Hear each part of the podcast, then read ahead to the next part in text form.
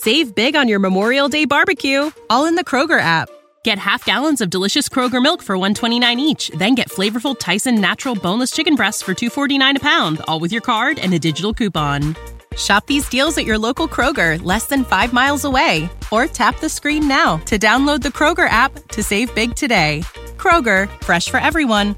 Prices and product availability subject to change. Restrictions apply. See site for details. 阅读、科技、旅行，生活可以很大。对话设计、学习、思考不嫌太多。这里是 iTunes 获奖播客《狗熊有话说》，一听就停不下来的哦。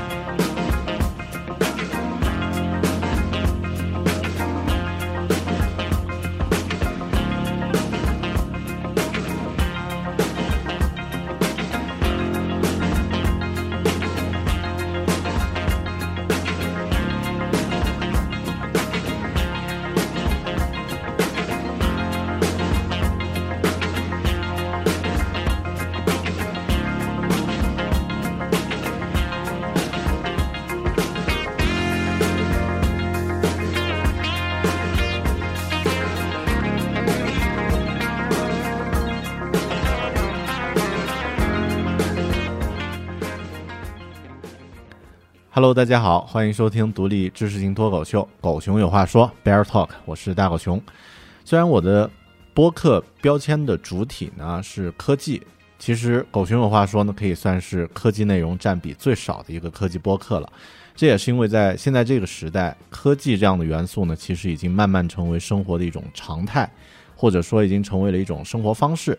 如果只把科技定义为手机、数码，你会发现有很多原本应该是科技属性的东西呢，无法用传统的科技概念来定义一样。同样的，像音乐这样的以前似乎很简单、不容易有歧义的东西呢，现在也有非常多元化的属性，也有很多不同的产品来表达着自己对音乐的理解。今天这期狗熊有话说，不是大狗熊一个人独聊了，咱们又有嘉宾了。而且一来就是一堆人。今天的节目，我们请到了大象科技团队的嘉宾们，他们开发了一个非常有趣的音乐类音乐类的应用，叫做 Mosaic。今天我们来和 Mosaic 开发和运营团队的三个嘉宾一起来聊一聊数字时代音乐的自己的故事和感受。嗯，三位嘉宾先后和这个收听节目的朋友们打个招呼吧。大家好，我是李杰初啊，Mosaic 的算什么呀？算实习产品经理吧。嗯。大家好，我是韩金乌，算是大象科技做运营，负责运营 Mosaic 这个产品。嗯，Hello，大家好，我是 Mosaic 的音乐编辑 Volcano。嗯，啊，大家，我们刚刚都听到了三位嘉宾的声音啊。那这个，呃，其实我和。呃，韩师傅应该是认识时间很长的，因为没有见过面的朋友啊。那这个呃，我们最初应该也是在一个播客啊，狗呃那个有的聊在里面啊。当时你做过一期嘉宾的节目，还有呢就是呃，你有写过两本书啊，就是这个呃 iOS Ten 出上手，嗯，那现在呢呃。自己转到了这个做音乐这个运营产品的运营方面，哎，要不你和大家介绍一下自己，就是怎么从呃之前的这个呃作为一个纯技术技术流的这个这样的一个身份，那进入到现在这个做产品运营的这个工作的。呃，因为之前一直没有正经的工作过吧，就是一直自己在家，就是写书也好啊，是跟朋友我也开过淘宝店也罢呀，就是觉得就是在家自己干是一种体验，然后在一个公司跟一个团队一起去做一个事情是另外一种呃经验吧，就是也算是学习的一个过程。觉得跟一个比较好玩的一个团队做一些自己的这么有趣的产品，然后换不同的岗位体验一下，就是一个产品不光是说要是一个程序员去写，还有说一堆其他的像后勤这样子，就是说运营也好啊，或者是别的市场也好，就是不同的这个部门合作去把一个产品做成就是大家能看到的样子，大家能体会到的一个感觉，应该是一个比较不错的体验吧。我是这么觉得，就是说在加入大家科技这边做运营这个职位。嗯嗯嗯，因为呃，我们在这个写作这个领域其实算同行啊。你也写了写了两本书，呃，其实这个不但让很多初学者看到了苹果的这个应用的一些基础，我觉得更证明了在中国光靠写书是养不活自己的 啊。你这个还是得做一些呃更加实在的产品。呃，那这个呃初野就是刚刚做过第一个做介绍的嘉宾啊，初野是。呃，我看你的这个在呃收到的这个个人介绍呢，是特别有意思，有过很多这个媒体的从业经验，呃，是有过新京报的这个新媒体的这个工作经验啊，也有过扎浪啊，新浪，对对新浪，我扎浪还是啊，您能说一下自己怎么进入到这个行业的吗？是怎么从比较？呃，可以算是比较传统的这种媒体，但是是在里面做新媒体的这个岗位，然后现在进入到一个做产品的这个领域，呃，您能大概讲讲自己的故事吗？啊，这个可以。呃，其实我最早的时候就在互联网行业工作，差不多零四年、零五年的时候就进入到互联网。现在我们可以把那段经历定义为叫做传统互联网吧，因为目前现在是移动互联网，是新一代的互联网嘛。呃，零四年就开始做做互联网的一些东西，最早也是什么都做过，做过项目。天下互联的时候，做过一个叫做中国商业电信的项目，然后后来又去新浪，在新浪那边去做渠道，然后再后来呢，又协助新京报。新京报当时是一个传统媒体嘛，零九年、一零年的时候，所有的传统媒体都在考虑，哎呀，我们是否要转型啊？我们我们要我们要互联网化。当时是协助新京报进行一个互联网的一个改变吧，算是。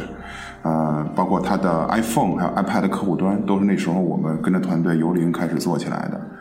啊，二零一一年的时候，我做了第一个数字音乐的产品，就是叫做一个场景音乐的一个东西，叫做你听。那是第一次做，就作为一个移动开发者的身份去做一件事情，也是我算是第一次跟朋友合伙创业。对，然后当时做那个产品就是就是音乐类的吧。然后用的是场景入口，场景入口很简单，就是想我们协助用户在正确的时间发现正确的音乐，就这么一个特别简单的一个初衷。那可是对于中国人来说，就是呃，什么叫做正确的、正确的、正确的状态下？我们当时就想了好久。最早的时候说我们要靠心情去定义一个发现的、发现的一个一个一个源头。后来发现，在主流的八零后用户当中，他们其实不太愿意去表达自己的心情。更多的就是说你你心情如何呀？然后大部分的用户说还行，凑合，就那么着吧。然后我们觉得这个就嗯不是特别敢表于不是特别敢敢于表达的一代的人的话，我们就很难通过这种明确的心情定义去给他去做一些推荐。于是呢，就是说是我们通过动作，嗯，动作的话就很简单了。比如同样是在床上，还是。同样是在床上的话，那你起床的时候和睡觉的时候所需要的音乐是不一样的。比如说，我们就通过这种场景入口去作为一个音乐的推荐的东西，这是二零一一年做的。嗯，呃，对我刚刚在联想其他的东西啊，这个那，你们您继续。对对对对对，其实我们一个场景入口叫做浪漫，当时也画了一张床，后来被苹果那边也干掉了。嗯嗯嗯。呃，那个呃，还有我们的这个啊，Mosaic 这个产品，其实呃比较特色的一个功能是人工推荐。所以今天刚刚大家听到那位呃声音很甜美的这个呃这个声音啊，Volcano 小姐，啊，那这个应该是呃，就是我我之前了解到，就是所有的节目啊，就是所有的这个声音，现在都是由呃你在后台来做这个呃添加的啊，所以要不你也自我介绍一下，就是你和音乐的一些呃一些故事，还有你加入这个团队的一些故事，嗯。呃，因为我今年大学刚毕业嘛，然后自己本身算是一个比较狂热的音乐爱好者。呃，我接触音乐也比较早，就是我妈小的时候怀我的时候就开始给我听柴可夫斯基的交响乐《天鹅湖》。这个 这也太早了，对，完全没有比较的比较的可能。嗯，对。然后后来幼儿园大约五岁半的时候开始学钢琴，呃，获过一些奖，然后也考完了级。到小学的时候，我进行了有进行一些简单的钢琴方面的创作。呃，初中的时候开始接接触一些流行摇滚乐。高中呢，就开始往深入一点，稍微听一些 progressive 啊，garage rock 这些东西。然后当时我记得最喜欢的一本音乐杂志就是《Hit 轻音乐》，我每个月可能都会买，然后从里面获得自己想要的一些音乐信息，比如说一些新的专辑啊、音乐人之类的，我都是从那上面了解的。然后大学之后，我就开始听电子。然后在学校里面，我是广播台的台长，然后也有自己的音乐节目，然后每周下每周三的下午都会播放给同学们听，然后我觉得这也是一个非常不错的经验，在大学里面让我挺难忘的。可以说，我生活的这二十多年里面，音乐是唯一一个能够常伴我身边的一个朋友。嗯，台长你好。嗯嗯。台长这个身份啊，这个好像感觉很很高端的感觉啊，特别特别有行政的感觉是吧？叫 CCTV 是、啊台长啊，对啊，一下子让人不敢来黑了。对对对，因为有一个身份的光环。嗯，其实我跟韩师傅跟 Volcano 其实都是。都是通过微博认识的，最早的韩师傅微博大红人啊，对吧？就是米斯特安卓啊，对吧？然后就互相关注，然后恰好我跟韩师傅其实是有共同好友的，就是现实生活中有共同好友的。呃，在正好今年上半年的时候，我这边就是需要一些呃朋友过来帮忙。然后当时就觉得韩师傅是高不可攀，又是技术大牛，而且是一个畅销书的作家，呃，他的微博写的也是特别的聪颖灵动，然后就是就说那聊聊吧，看看找朋友介绍能不能聊一聊，然后一聊就是我跟韩师傅就是在呃。一些事情上的看法，包括对音乐，包括整个对咱们这个科技圈一块儿，嗯，有很多共识。我说那就那就那就请韩师傅加盟吧。然后韩师傅也特别赏脸啊，在三顾茅庐之下呢，韩师傅终于答应出山啊，就是这么个情况。Volcano 其实更简单了，我跟 Volcano 也是新浪微博上认识，因为他就经常会去 share 他的一些呃他喜欢听的歌，然后我觉得哎，我这女孩的品味不错。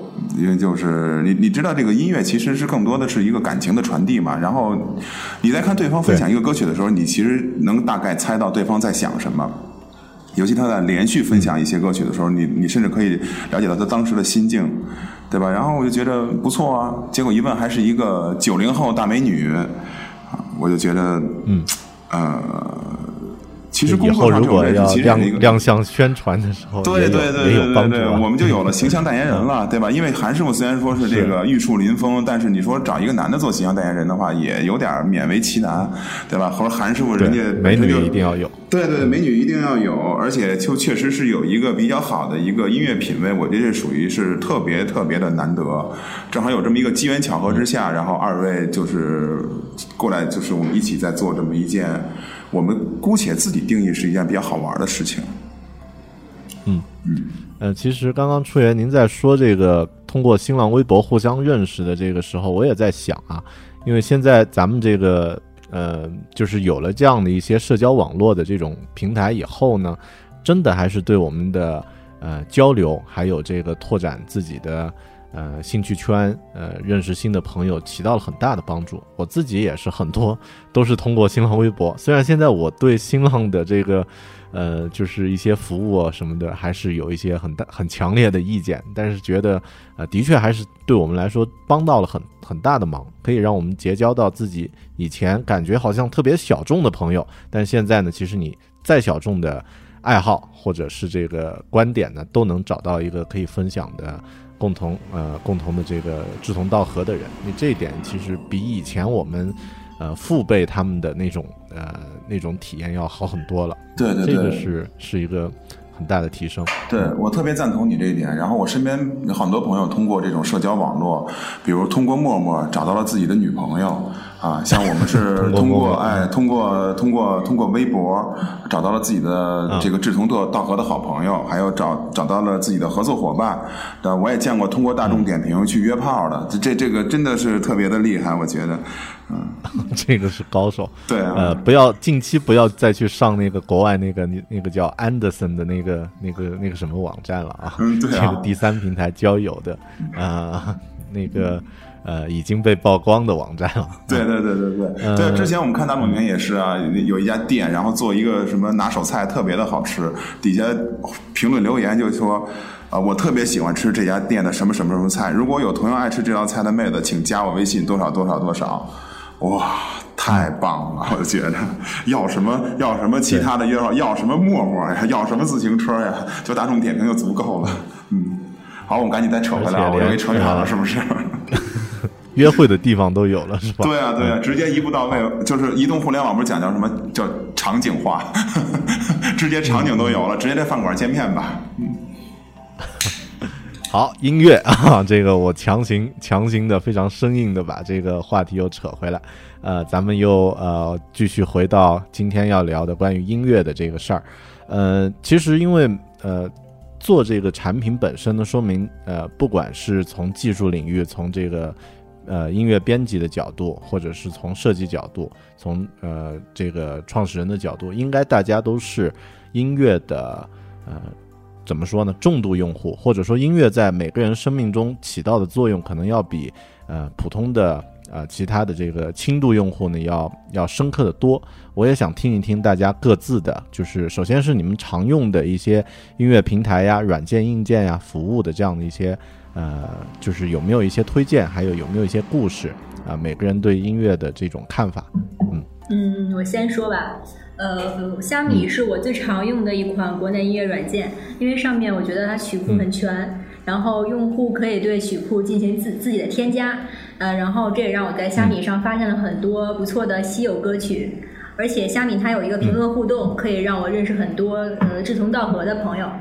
然后另一款软件，我经常之前有用的是 SoundCloud，呃，在这上面可以听到国外音乐人最新上传的一些作品。呃，最近还有一个软件叫 Bandcamp，我也比较喜欢。这是一个呃可以发现国外独立乐队的一个软件，他们上面的信息也特别特别特别的新，所以我也很喜欢用。嗯嗯嗯嗯。是，其实音乐软件，你说。呃，听听韩师傅的吧。韩师傅作为技术流啊，对对音乐的这种平时在使用的方面，有没有什么自己的推荐？还有一些这个故事。呃，其实作为软件来说，就是音乐软件很多，我也使过不少。就是不同的时候，我觉得我对音乐软件有不同的需求吧。像高中的时候，就我的我周围的朋友都在用 Spotify，觉得 Spotify 上的歌特别多，然后我就跟着大家随随大溜也下了 Spotify。但是后来发现，这个需要每三个月在国外的这个地方登录一回，因为毕竟它是国外的这个软件，然后就导致是非常非常不方便，然后我就弃用了。大学的时候曾经先后尝试过 Pandora，啊，当时 Pandora One 还是付费，我也对 Pandora One 进行了一个付费，就是当时觉得说我在写作业的时候需要一个背景音乐，一直持续不断的播放，然后 Pandora 这个电台里好多是轻音乐也好，是不好意思。就是那种钢琴曲也罢，是很适合我在写作业的时候，来帮助我去这个集中注意力。然后 Pandora 就是当时我使用的一个比较重的一个音乐软件。再到后来，我就看那个 Audio，Audio 它长得比较好看，它用户的界面设计和整体的这个美学吧，说说说远了就是这个看上去都比较顺眼。然后加上它可以在电话上下载自己作为付费用户的这个歌曲。然后 Audio 我也使过一段时间，但是因为之后回国了，二六在国内也是被强调的，所以不得已就回到了比较接地气的网易云音乐。呃，网易云音乐我感觉是因为我比较喜欢歌词，我会如果听歌的话，我会听里边的内容。网易云音乐歌词比较全，而且在当时这个英文歌词翻译的比较接地气啊，有见过这种英文歌词翻译成文言文的那种歌曲，当时就觉得双膝膝盖都要磕碎了，还没还没跪完的这种感觉。对，然后就是他是觉得哦，实在是牛人牛人这个太多了。到最近就是刚刚出的这个苹果音乐，这个苹果这个 Apple Music 在中国刚刚这个登陆嘛。那天早上也是，就是我八点半就是明明不睡醒，然后看朋友圈被刷屏了，说中国区进了中国这个苹果音乐进了电影进了图书，然后我就没睡醒就爬起来就连续就听了一小时，觉得哎这个感觉是这种有生以来这个有生系列吧，应该说有生有生之年赶上了这一波，还算比较幸运。对，就是总的来说就是我不同的时候对音乐软件有不同的需求，然后。就是也分着期用了不同样的这个听音乐的这个产品，对。嗯嗯嗯，对我和你经历差不多，当然你之前用的这些比较高冷的 Pan Pandora 呀，还有这个 Spotify 呢，因为在国内的确用起来很麻烦，呃，但我现在其实主流也在用这个网易云音乐，呃，它有一个特别。呃，可以说比较贱的一个产品功能呀，就是一键搬家。因为以前我在那个虾米音乐有很，呃很长的一份这个歌单，就是一份曲库存着。然后呢，通过这个网易云音乐，它做了一个一键搬家以后呢，啊，这个还挺方便的。我我对那个软件最直接的一个呃喜欢呢，就是因为它有一个听歌识曲的功能，当时虾米还没有。呃，这个功能其实还呃。感觉还挺重要的，因为很多时候我们听到一些好的歌，但是，呃，来不及或者说比较懒再去输入，嗯，然后这个 Apple Music 这个这个话题，我想和初野讨论一下啊，就是初野刚刚，呃，还没有分享你的这个音乐的故事，嗯，呃，你自己的这个作为一个音乐软件的创始人，对音乐的这种呃，首先使用的这些软硬件呀，还有，呃，这个。音乐在你生活中怎么去用的？能能聊一聊吗？啊，这个没问题啊，这个。哎，我怎么说出这么一句话呢？感觉好像有点官僚的气息啊。啊，我也是一个网易云音乐的忠实用户，这是肯定的，因为我觉得个人不太喜欢多米跟虾米。哎，这么指名点姓可以吧？不可以，我喜欢虾米。哦，你喜欢虾米？OK OK。呃，是这样，就是之前希望掐起来。对对对，之前有这么一段经历，就是我们在做上一个产品的时候，因为是中国第一个做到情景音乐这么一个这么一个概念的东西嘛，后来就被虾米跟多米就给 follow 了，就给就给抄了，所以我对他们就冥冥之中。呃，怎么讲呢？就是也不太爱用他们的东西。我觉得虾米不错啊，虾米的曲库，我我可可可以肯定是中国质量最好的曲库。包括南瓜他们那时候带着团队，真是大几十人、几一百人的左右的编辑团队，干了三年，把曲库里所有的歌词啊、校对啊，甚至包括唱片封面啊，都做得非常的漂亮。我觉得这是一个，呃，这是一个类似于你搬砖搬出了一个万里长城的这么一个工作。你要知道这个曲库。大概其中国人喜欢的曲库差不多有三百万首啊，他们做的工作是非常伟大的，他们的曲库也很漂亮。但是对于他们产品，我一直是就不知道该怎么用。他们的可能交互方式太，有人直接说是比较反人类，我我说的没有那么直接，反正我觉得，反正我是不太会用。嗯，网易音乐特别好，而且是我一朋友做的，王磊做的。然后我有很多的，因为我自己知道我自己要听什么，就是九十年代怀旧大金曲儿那种四大天王的，基本上就是一开始用网易音乐的时候，然后把所有当年喜欢过的歌手所有的专辑全都下了一个遍，然后用的特别的爽。但现在也逐步逐步的，就是用的比较少了。因为前一段出那个 Charcoal Ghost 这个事件嘛，我就把网易音乐给卸了。更多的现在就是用我们的 Music 再去听。最早的时候，我也用过像什么 Pandora 呀和 Spotify，我甚至包括 Sounds 啊，还有那个 A Track，我们全用过，就是作为调研吧，也都用过，翻墙去用。那现在逐步逐步有的是淡出了我们大大家的视野，就找不到了，就下架了，对吧？嗯，还是回到一个比较接地气的方式吧，就是用网易音乐加我们的 Music，主要是这样。嗯。嗯，那您怎么看这个之前呃在国外推出，然后刚刚在国内上市的这个 Apple Music 呢？呃，挺好的，我觉得这 Apple Music 不用说，这肯定是一个大好事儿啊。而且我是这么想的啊，就之前有人跟我聊过，就说是我们这个 Music 它的定定位是什么？其实我不太愿意把我们这 Music 定义成为一个纯粹的音乐类的 App。我觉得它更多传达的是审美。如果从这个层面上去讲的话，那我跟任何主流的这种叫垂直大门户类型的这种音乐的服务提供商都不存在任何的竞争关系。我跟虾米不是竞争对手，我跟多米不是竞争对手，我跟网易音乐也不是竞竞争对手。当然，我跟 Apple Music 也不是竞争对手。对吧？因为我我的这产品里头你也用过，就是没有唱片封面，没有歌词，完全是强调一个比较方便的分享跟收藏的一个一个方式。呃，更多的也要去强调一些审美的输出啊，和一些什么这种感觉体验。Apple Music 那么漂亮，我们可以同时去共用啊。我现在也是这么做的，就是听听 Apple Music，听听 Music，对吧？它提供的服务、提供的场景，甚至提供的感觉和使用体验是完全不一样的。我们肯定是有一部分共同的地方，都是想的嘛，都是听音乐嘛，都是听歌嘛。但我觉得在歌曲之外，应该还有点什么其他的东西。我们想做呃一些其他东西出来，是这样。嗯嗯，对，呃，因为刚刚为什么问这个 Apple Music 这个问题呢？一方面这个问题，呃，Apple Music 刚刚推出来，可能很多朋友之前也没有用过、体验过。呃，那另外呢，就是站在这个一个大平台的这个市场呢，其实，呃，一个苹果它以这样的身份进入音乐的这个呃内容服务的这个领域呢，其实能够把整体的这个呃大的这个关注度吧给它提高。但这两块其实并不是我想聊的，因为呃，我之前在呃自己也在用这个 Mosaic，就是呃你们做的这个这个产品，然后我就在想，它和这些呃。就是网易音乐也好，虾米也好，然后像这个呃 Apple Music 也好，到底最大的区别在哪儿呢？其实就像刚刚出言你在说的时候说到的一点，我我也在发，我也发现了，它其实是呃一个呢是活生生的一个人，呃给你有意安排的一些情绪的东西，然后你可以感觉到这是这个人在背后的一种呃一种表达。而另外那边呢，是一个 catalog，是一个目录，就是你在里面选择你需要的东西，然后呢，就呃就就正常的去去使用它，去消费它就好了。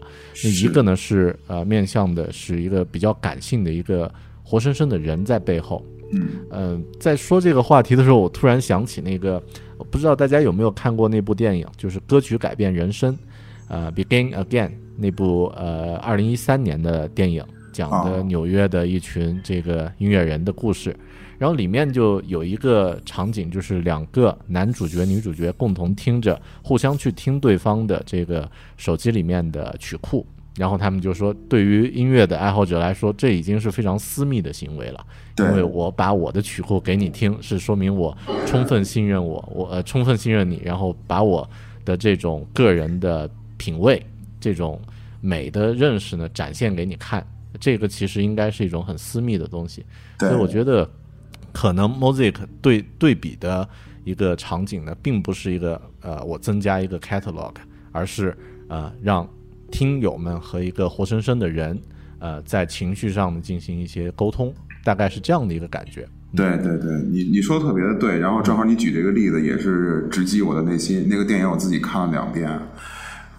那个特别的棒，特别好的对，而且我们现在用就是用了同款的这个这个耳机分线器，在帮你录这期节目。韩师傅也 跑到 Apple Store 迅速的买了一个分线器，然后我们再 share 这个你的声音，嗯，啊，挂在那个车头上的那个分线器同款啊，对对对对对，嗯，哎，这这期节目呃，这个封面要找一个分线器 来来做，呃，特别的好啊，然后一头要放上韩师傅的照片。啊，对，一定啊。嗯，你说的特别对。其实，呃，其实音乐你自己内心是你自己内心的一个声音。我觉得能够去分享你自己的内心的声音是一个特别私密的行为。呃，很多人都说啊，你你自己喜欢听的东西，到最后形成歌单。我我我举个例子吧，就是其他的一些音乐平台，他们也有歌单，比如说啊，网易音乐呀，还有说什么虾米啊，都有歌单。那些歌单大部分其实都是编辑去做的，那叫 KPI，不叫歌单。对吧？你今天给我做一百个歌单，做不完你别回家。那你就做完了，做完了，结果你的总监一听说你这歌单质量太次了，要扣工资。所以这个东西并不是你真正感情的一个传递。我觉得真正感觉感情的传递，你听什么歌有感动，就是一瞬间，你做一个下滑动作去收藏，它会自然而然的形成你真正的一个内心的一个映射。我们其实是想做这一部分，就把这一部分做出来，而而未来我们也要做社交。通过点赞也好，通过其他的一些方式也好，你去可以去发现你身边的人、你身边的朋友，或者说是一个陌生人，他们在听什么，嗯，他们自己内心真正的心声，去收藏了什么样的歌曲。我们想把这一部分做出来，想做内心真实的声音。因为大家这一部分，我以我来看，差不多移动互联网四年五年，这个这个数字音乐的 app，没有几个能够把这一部分真实的反映出来。我觉得这是一个，这真的是一个问题。嗯，是的，应该是有很大的一块需求啊，因为呃，很多人他不是那种每天都要去看一下最新的热门歌曲的，他更多是希望能够有一个更更有温度的一个推荐啊，对而且呢，这个这种推荐呢不用去赶流行。我自己其实特别讨厌那种。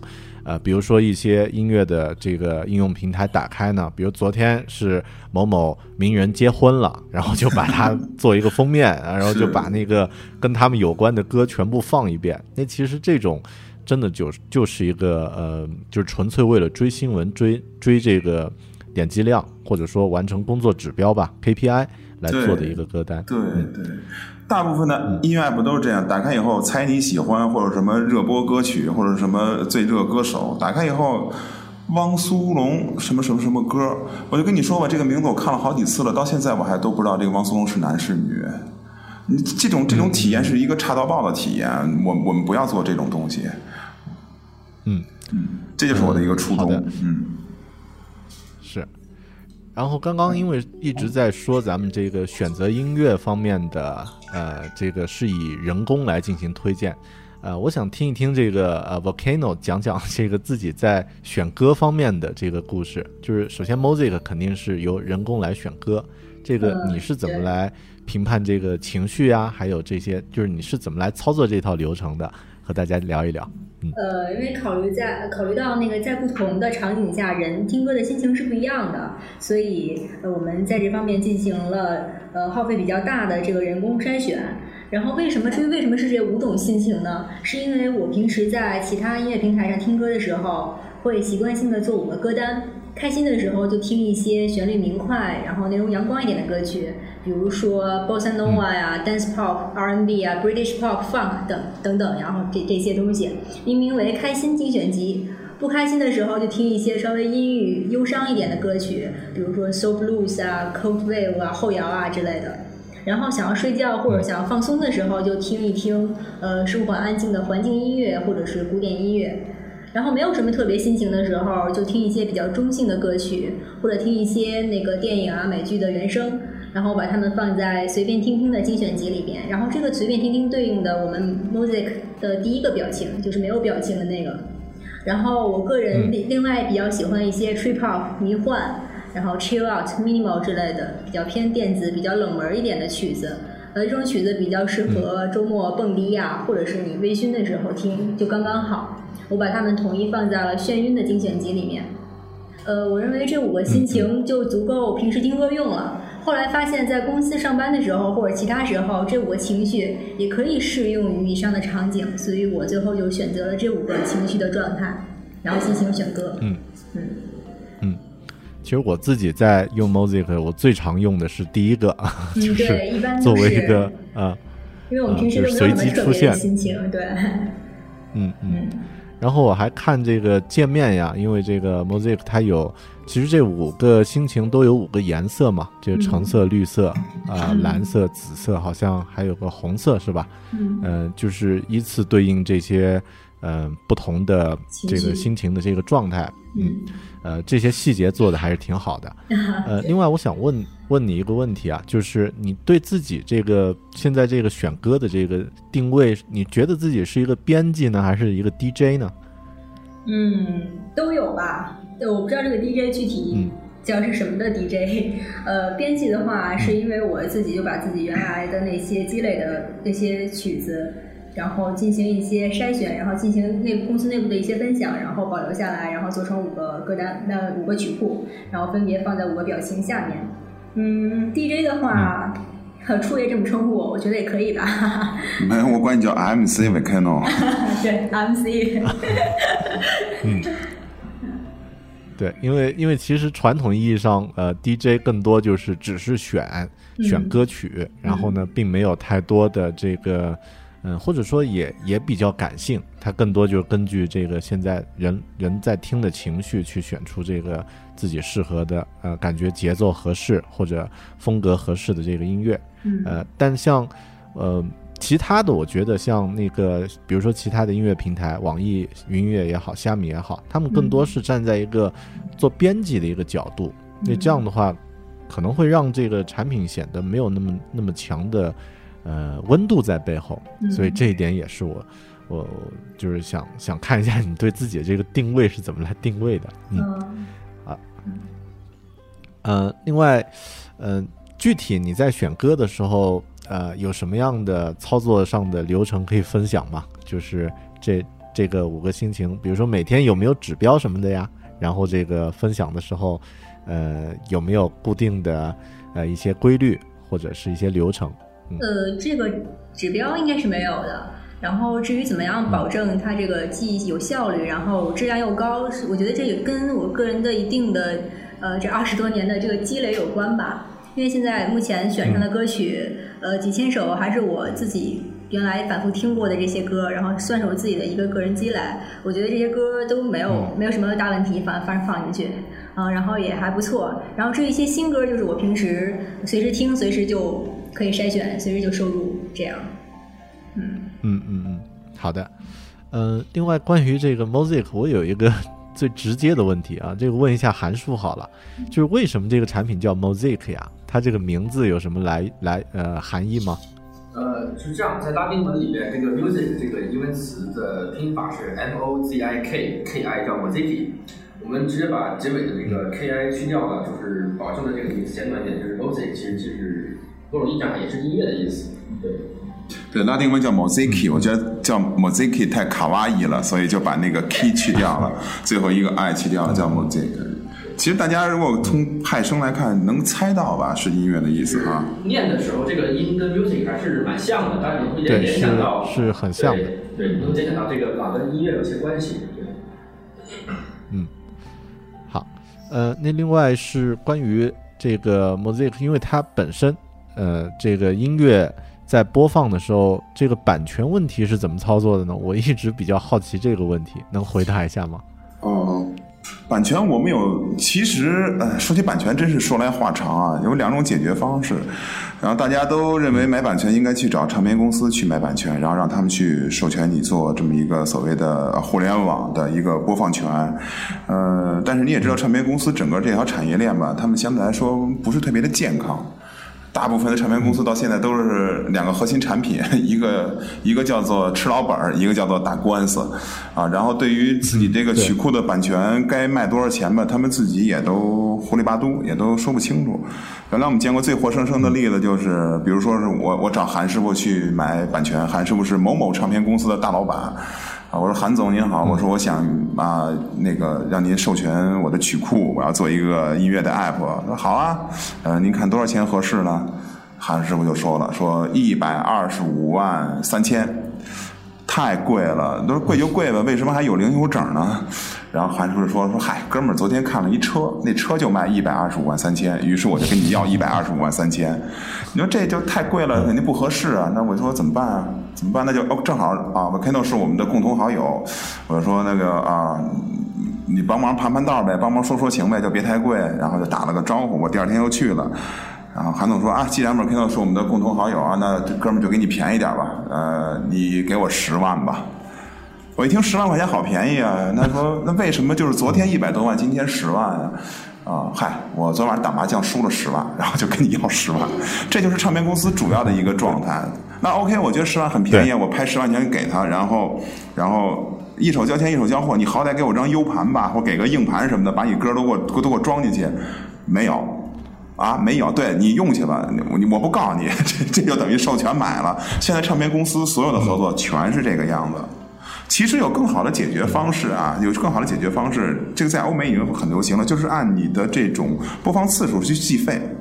折合过来差不多就是每千次播放要收人民币是二分五到三分的样子。这是一个这是一个特别透明的一个行业标准，但是我不清楚为什么中国这些这些这些我们的同行们他们没有用这个标准。这个其实在美国那个 Apple Music 是这么实现的，对它给艺人按照播放次数给艺人去这个、嗯这个这对个这个薪薪金。呃，这个好处是这样，就是说，呃，所有的这个艺人，不管你是巨星还是你刚出道的小明星，你能够在一个平台上让所有人，呃，你的这个给予相等的，然后同时这个你所获得的这个利益也是相当的，不像说，假如说啊，我是这个王峰，我这个演唱会卖一千块钱一张票，然后我是这个谁谁谁，票只卖一百块钱。呃，不是这样，就是说这个对于艺人来说是平等的，而且艺人的曝光率也会随着这个比较大。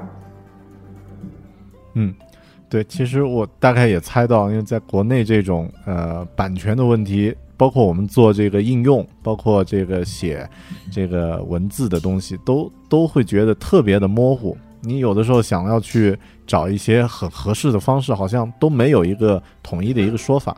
因为之前之前有了解过音乐类的国内的很多应用呢，它会呃挂靠在那个音著协，就是呃音乐与著作权协会什么的啊，就是挂靠在那里，每年交一个管理费，然后呢通过这个音著协呢来和唱片公司来对接。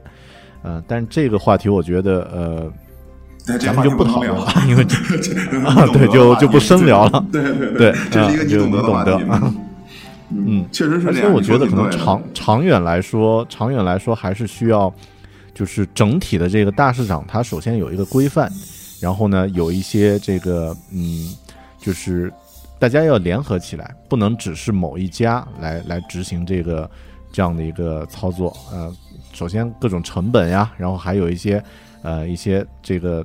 对方不配合的一些情况，那有有特别深入的一些环节，咱们就不深聊了哈。我们是一个轻松的播客啊，没有那么严肃。对对对对对，嗯，嗯，呃，然后说一下这个设计方面啊，因为设计方面我自己是呃也做这个 App 设计，对这个 Mosaic 这个呃整体这个界面设计呢还是比较呃就是觉得它很有这种呃一套极简的这个风格的。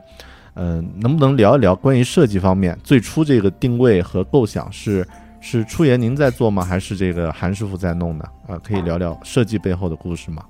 呃，设计基本上是按我的个人品味去做的一个主导，因为我觉得是这样啊，就是大家现在在做的一些、一些一些 app 的话，甭管是什么类型的，很多人都特别追求那种酷炫的效果，然后呃特别绚丽的色彩。我觉得那个固然很好，但是我总担心那种过于热闹的话，它不是一个长久之计。有很很快可能就就审美疲劳了，就类似于一首现在轰动全球的大金曲啊，就说那个什么鸟叔的那个什么江南 Style 吧，那一年是人人在唱，结果一旦过了这个风潮，你再去听的话，你就觉得这歌土死了。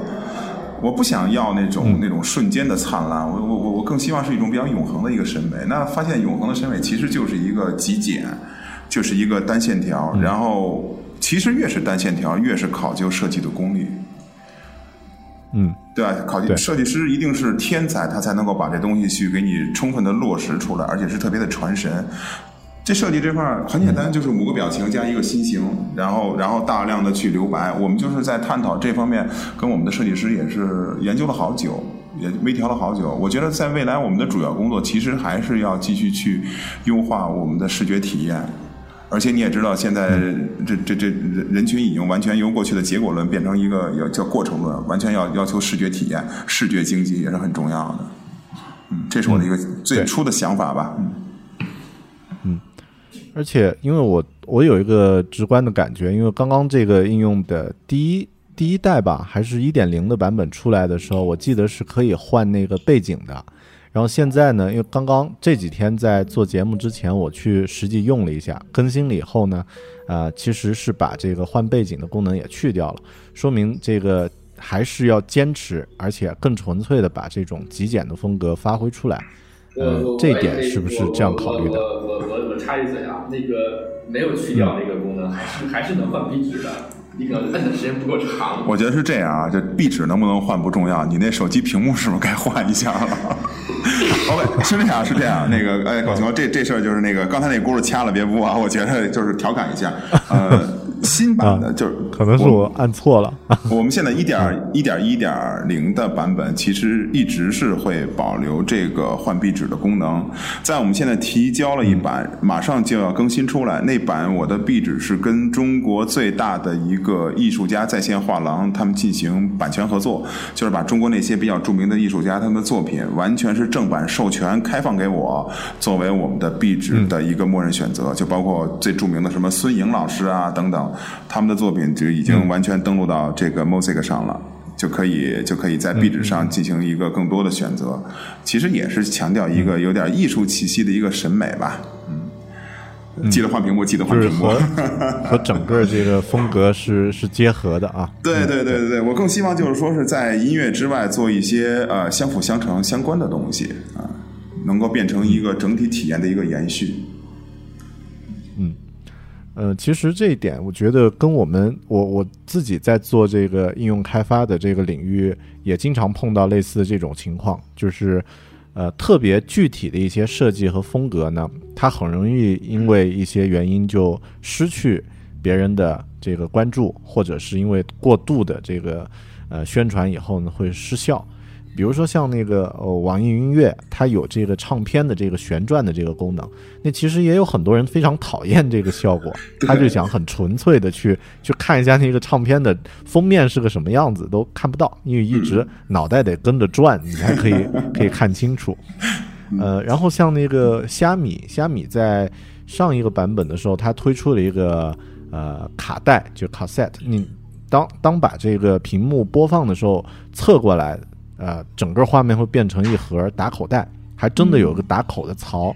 那可能对于像七八十年代的这个呃听众呢，用户呢会觉得特别亲切。嗯。但九零后或者再之后的这个朋友，他会觉得这个设计就跟自己没有太多的感，呃，就是感受可以贴近在一起。所以这些都是很具体的一些设计。哎，真的，在座的这这这这二位都是九零后。其实我们可以那什么那个。采访采访他们，他们对那个虾米那磁带是怎么想的呀？就你们对于情怀是怎么定义的呀？对呀，对啊。我其实那韩师傅聊聊。我本我本身没有具体用过这个虾米，但是我知道他说你说这个概念。就是我觉得我我我用软件是这样，我觉得呃功能至上，就是它这个界面这么设计，到底是美学呃最终下来还是我要用它的？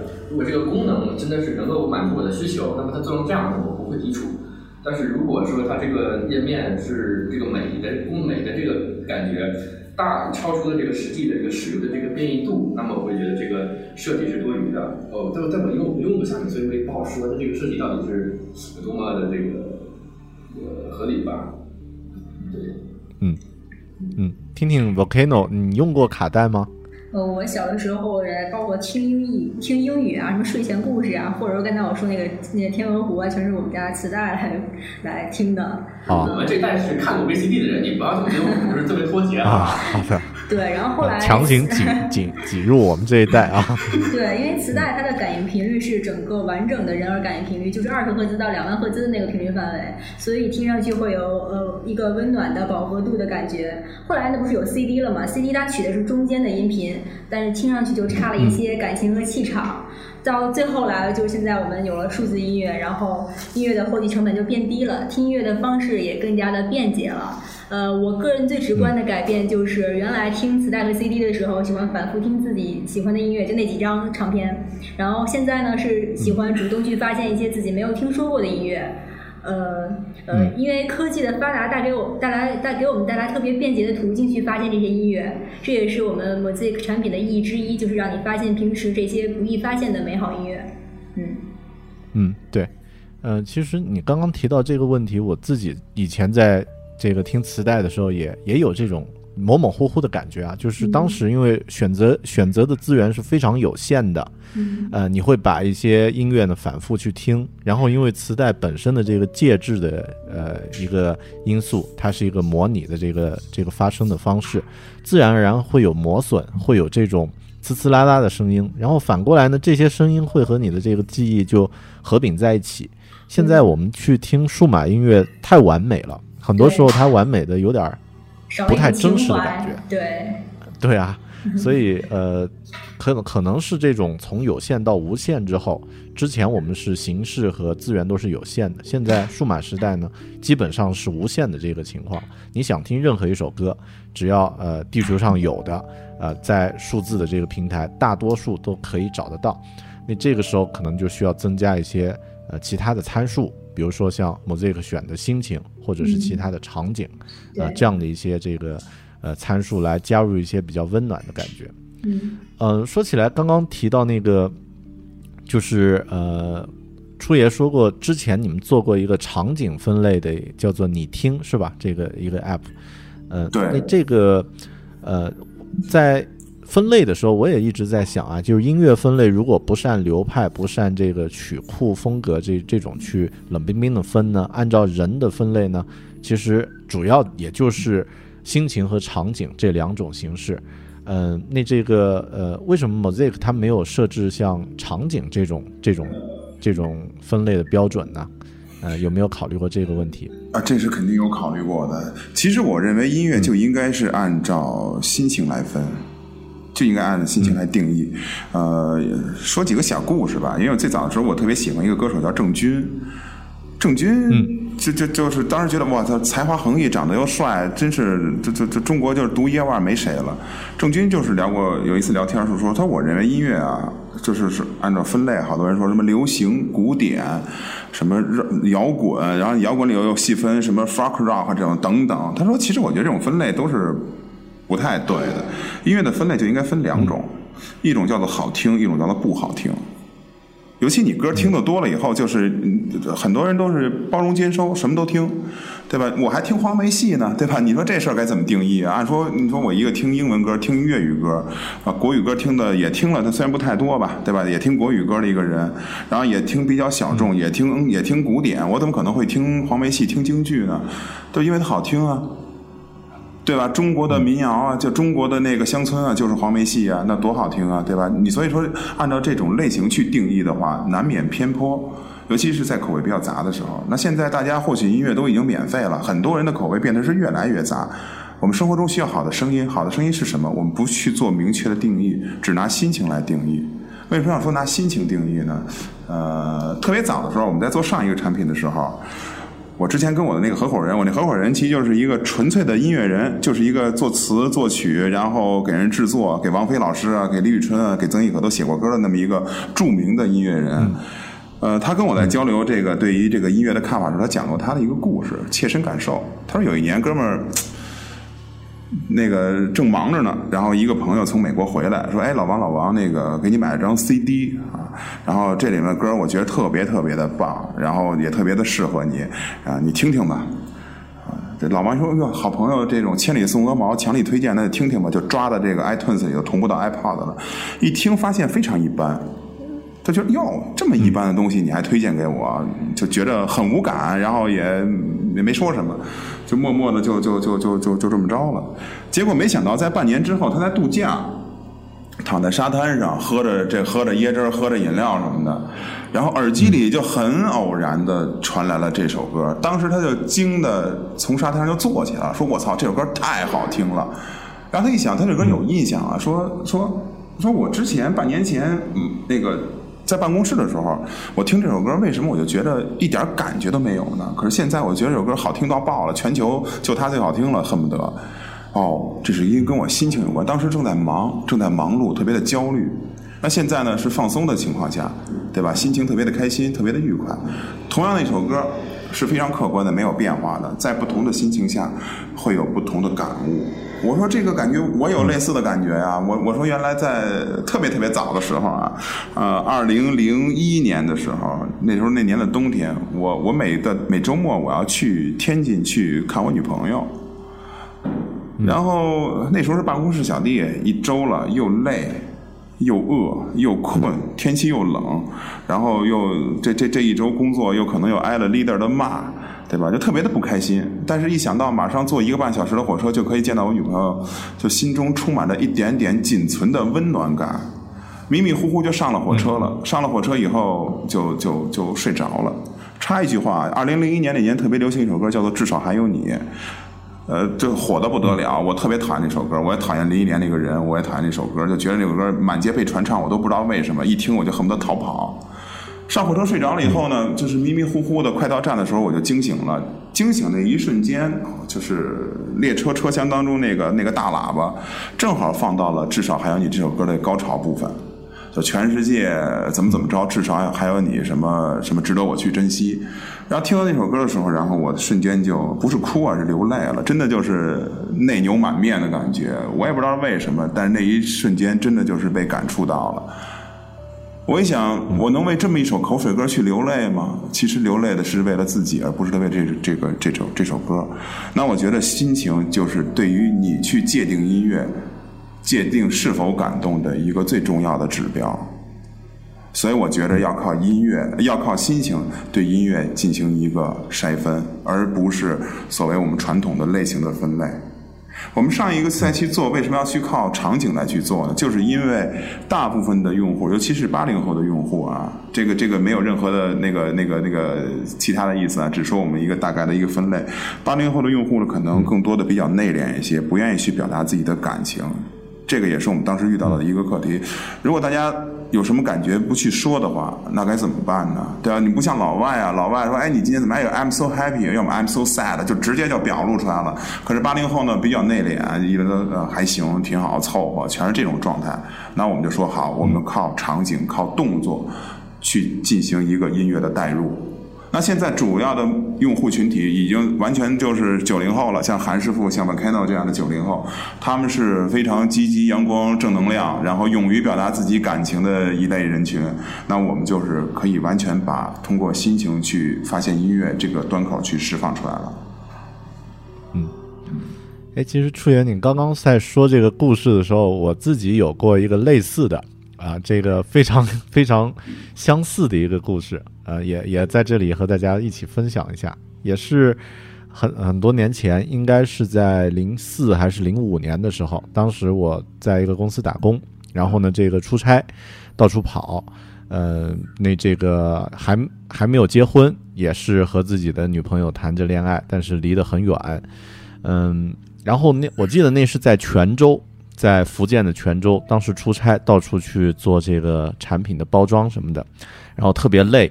嗯，在和这个客当地的客户，嗯聊天，然后这个一起坐出租车去另外一个地方去看样品的时候呢，出租车司机呢就在放电台，嗯，那个时候突然有一下子啊，那个电台的声音就旁边的人都没有聊天，就很奇妙，就很多时候我们都碰到那种别人都不讲话，就呃。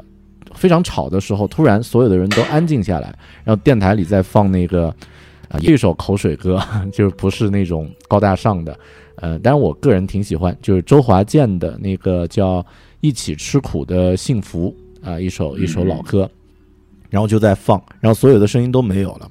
那个时候我听到那首歌，就忽然想到，呃，哎，我自己关心的人就不在身边，你自己天天在外面跑，到底是为什么？然后。也是在那个心情下面，就呃非常哽咽啊，当然没有哭出来，也是眼睛起雾了。后来回到当时，当时是在北京工作，北京的办事处。回到北京以后，就就呃这个离职，然后呢回到回到昆明，回到自己的这个呃家人身边。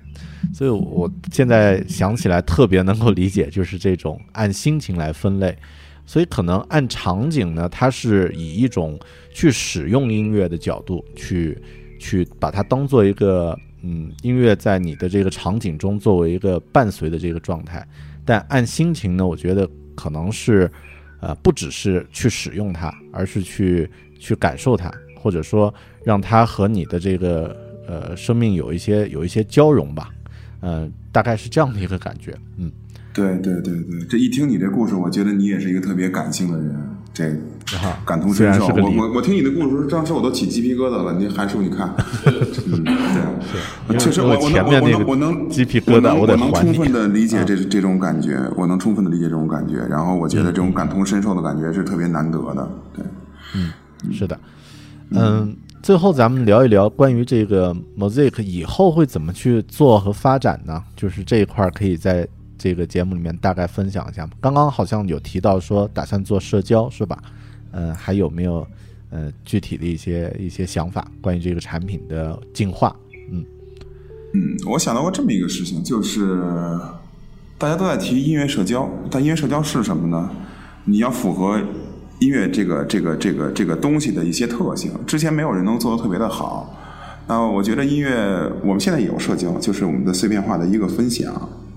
未来呢，就是我们更多的是希望用户呢可以通过一些呃收藏这个动作，然后发现到跟你品味相近的人。比如说我跟韩师傅都收藏这首歌，那我就可以看一看韩师傅收藏的其他的歌曲，就等于是去看韩师傅的歌单。那如果去看歌单的话呢，那这块又属于音乐的另外一个重要的特色，叫非碎片化的一个一个一个一个一个社交。对吧？我们碎片化的，比如说正好闲，然后正在，比如正在正在马桶上，我们可以分享一首歌给谁听一下，然后听完了三十秒、一分钟、两分钟这种，对吧？大家都常见了，朋友圈和微博都是这种形式的话，碎片化社交。那非碎片化社交，比如说是我今天宅在家里头，对吧？我需要听一个小时、两个小时的背景音乐，让它要让它响起，自己的都已经听腻了，正好看见韩师傅收藏了跟我同一首歌。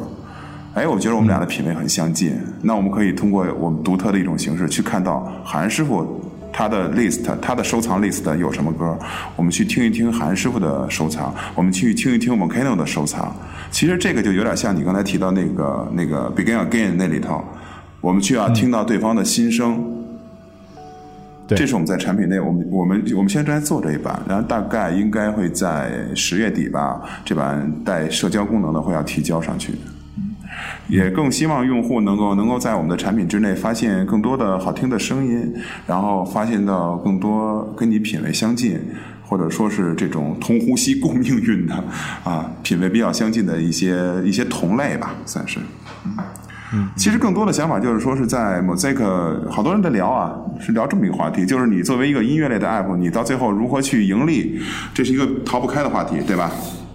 嗯，对。就是你靠什么赚钱，对吧？你版权你还要有要要要付出，你还有人人工成本，还要怎么怎么样？然后大部分的音乐类的 app 都在想啊，我们要做付费下载，我们要做流量包，甚至什么 SP 彩铃等等。我一直觉得，就这种方式去赚钱的话，其实是对音乐二字有点不太尊重。因为音乐行业从过去的我们花十块钱买盘磁带，或花六十块钱买张 C C D，已经转化到现在你是可以免费获取到无限量的音乐的这么一个年代了。然后再通过这种原始的方式去进行一手交钱一手交货，我觉得真的是有点儿呃逆势倒行的感觉。嗯。其实我们在想，其实有一特别好的一个一个一个一个去把这个产品做出来的方式是这样，就是在六十年代、七十年代，甚至八十年代，唱片工业黄金期的时候，有一个特别重要的概念叫做厂牌的概念。对啊，你要知道你的歌手他是有粉丝，然后他代表的是一种音乐的形式。厂牌代表的什么？厂牌代表的是三观，是你的价值观、世界观、审美观，甚至还有你的政治观。对，它是要影响人的审美情趣的，影响人的一些行为行为变化的。那现在在这个年代呢，就没有人去做这方面的工作。我们举个不太恰当的例子吧，这个这个有点像什么呢？就是野兽派花店。这个好多女孩都应该知道野兽派花店吧？卖花起家，因为花呢是一个美好啊、梦幻呀啊这种特别特别好的事物的一个承载、一个代言人。他通过花。去贩售他的生活品味，贩售他的他的品牌影响力，对吧？随着他突出现了什么，呃，手工的饰品，还有衣服，甚至还有什么野兽派花店的拖鞋卖的特别贵，八九百块钱，然后质量特别的差，还有还有野兽派的那些下午茶超级难吃，但是女孩子为了这种仅存的一点美好的幻想，然后排队去吃，我都不太理解是为什么。那其实我们一起想啊，音乐是一个更有生命力、更有说服力的一个承载。因为老外都说 “music is everything”，音乐就是一切呀。那我们拿音乐去作为一个承载，何乐而不为呢？对吧？未来我们是否也可以去做我们 music 输出的一些品牌影响力，去去做一些跟其他品牌的一些联合？我也要出我的。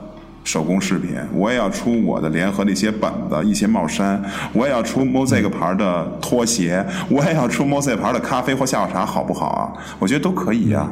就等于我我我我去做我自己一个移动互联网的音乐厂牌，我要打造这么一个概念，希望这个东西借着音乐的力量，可以渗入到每一个用户的生活中的方方面面。这是我未来的一个算是一点一点想法吧。嗯，哎，我觉得还挺期待的，因为呃，以音乐作为一个话题的切入点，啊，交到的朋友，他们应该都会有一些比较具体的一些，怎么说呢？就是共同的这种品味和爱好是相通的，然后在这个群体里面去挖掘一些这个可能有的。呃，就是商业的机会吧，就是说的，呃，像现在这种大平大平台说的，经常说这种套话，商业机会啊，潜力啊，但实际上，呃呃，这个大家都有了一个共同点，就是有了一个街头暗号，呃，互相喜欢的音乐，可以把一群人群分分离分离出来，这样的一个这样的一个操作，其实是，呃，可以让这些人呢，嗯，真正和喜欢的音乐和喜欢的这种。音乐的人，呃，就是做做成朋友，就是所谓的垂直的概念吧，啊，对，我还挺期待的，嗯，特别期待这样的。好多好多人说，你哎，你这可以做代电商啊，对呀。好多说，我说我说你这个 Mosaic 可以做电商，我觉得也可以啊。好多人电商叫什么跨界电商、社群电商、女性电商、母婴电商。我觉得我们如果要做的话，去涉足这一块的话，那叫态度电商吧。我觉得应该是这么一个概念，就是我自己想的这么一个一个概念。因为在我这个产品当中，大部分的核心用户其实都是一些很感性的朋友，嗯，他们对这一部分的，包括对审美、对生活，他们是有要求的。那我们就做一些大家都喜闻乐见的事情。我觉得，当然也谢谢你的期待啊，我我我们会把这一部分做出来的，而且希望能够越做越好，嗯。对，我也特别期待啊，能够有一些不一样的形式啊，不要是那种啊卖流量包或者是这个买会员这种形式啊，稍微稍微再有一点技术含量，或者再有一些惊喜的感觉，可能才适合这种有温度的表达形式。嗯，呃，哎呀，咱们不知不觉 聊了接近一个多小时啊，这个可能大家呃也也听得很开心呃，然后呢也有很多故事还在背后。呃，那以后我们也可以再找一些机会来再次的分享。呃，差不多到这个时候呢，呃，就关于 Mosaic，关于这个产品的故事，还有关于呃大象科技这三位嘉宾的故事呢，我们都听了，呃，就是听得很呃很过瘾了。最后呢，让他们呃和大家做一下总结，每个人呃对狗熊有话说的听众朋友们讲一两句话吧，就是你想到什么都可以聊一聊。啊，最后总结一下，嗯，先从初野开始吧。啊啊，我先说啊，行，那我要总结的话就是，呃，请韩师傅讲两句。OK OK 了，就是不开玩笑啊，我希望我们能做出更好玩的，别说更好玩吧，我们我希望我们能做出更深的感觉，为我们的 Mosaic 的用户。我们要用心的去做，把我们的感觉做进去，把我们的感情也做进去。嗯嗯，好的。呃，都在下午产品嘛，对吧？这个欢迎各位赏脸，然后有意见都给我们提，然后也希望大家能够这个喜欢我们给这边编辑给大家选的这些精美的歌曲。呃，然后我说，就是我觉得极简永远都不会过时的。呃，以后我的曲库还会更加的丰富，呃，请大家拭目以待。嗯嗯，好的，好，非常感谢这个三位嘉宾今天能够和狗熊一起聊一聊关于这个各自音乐的一些故事。嗯，从上个世纪打口的这个卡带，到现在的各种网络时代的呃 App，音乐的传播介质呢，也经历了从原子到比特的这个转换，但收听的终端呢，仍然还是我们的耳朵。呃，就像今天三位嘉宾分享的故事，包括大狗熊自己的感受一样，人才是音乐最核心的一种元素。这可能也可以用一句话来形容，就是与时俱进，但是不忘初心。就像正在收听这期节目的你，可能也和我们一样，呃，不一定都经历过卡带的时代，或者是黑胶唱片的那样的时代，也不一定是呃高冷的呃去听潘多拉，或者是这个。呃，Spotify 的用户，但咱们都在经历着这个最棒的音乐可以被无限获取的新的时代。而像 Mosaic 这样的应用呢，也向我们展示了，如果把音乐这件事儿的感性因素做到极致的话呢，虽然看似是一件小众的方式、小众的表达，但一样呢可以有来自大量呃各处的共同的爱好者呢去喜欢和传播它。啊，感谢 Mosaic 的三位嘉宾做客呃狗熊有话说，请大家继续关注。呃，Mosaic 这个产品和他们的故事，大家可以在新浪微博呢关注一下。呃，Mosaic 有官方的微博账号吗？呃，有的，那个 Mosaic 音乐。嗯，然后顺便给我抓俩粉吧，大家可以关注一下初爷啊，谢谢。对，大家关注一下我指望你这一波，然后我我我抓点粉丝，能刷点广告什么的吗？啊，可以，没问题。关注一下初爷，呃。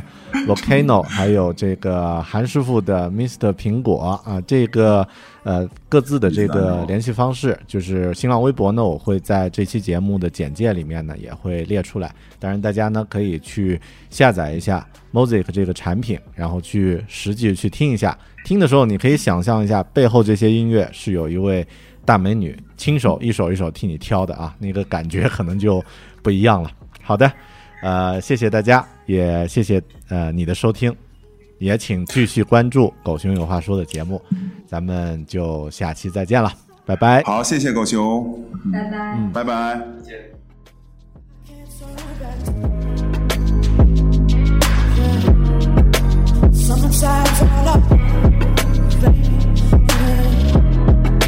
Save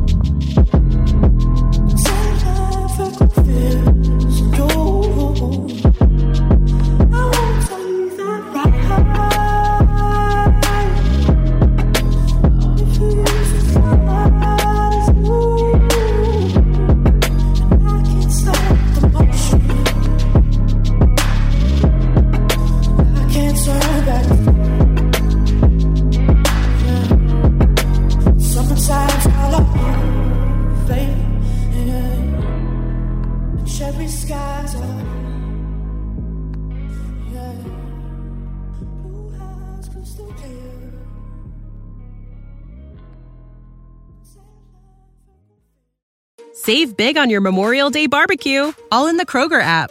Get half gallons of delicious Kroger milk for 129 each, then get flavorful Tyson natural boneless chicken breasts for 249 a pound, all with your card and a digital coupon. Shop these deals at your local Kroger, less than 5 miles away, or tap the screen now to download the Kroger app to save big today. Kroger, fresh for everyone. Prices and product availability subject to change. Restrictions apply. See site for details.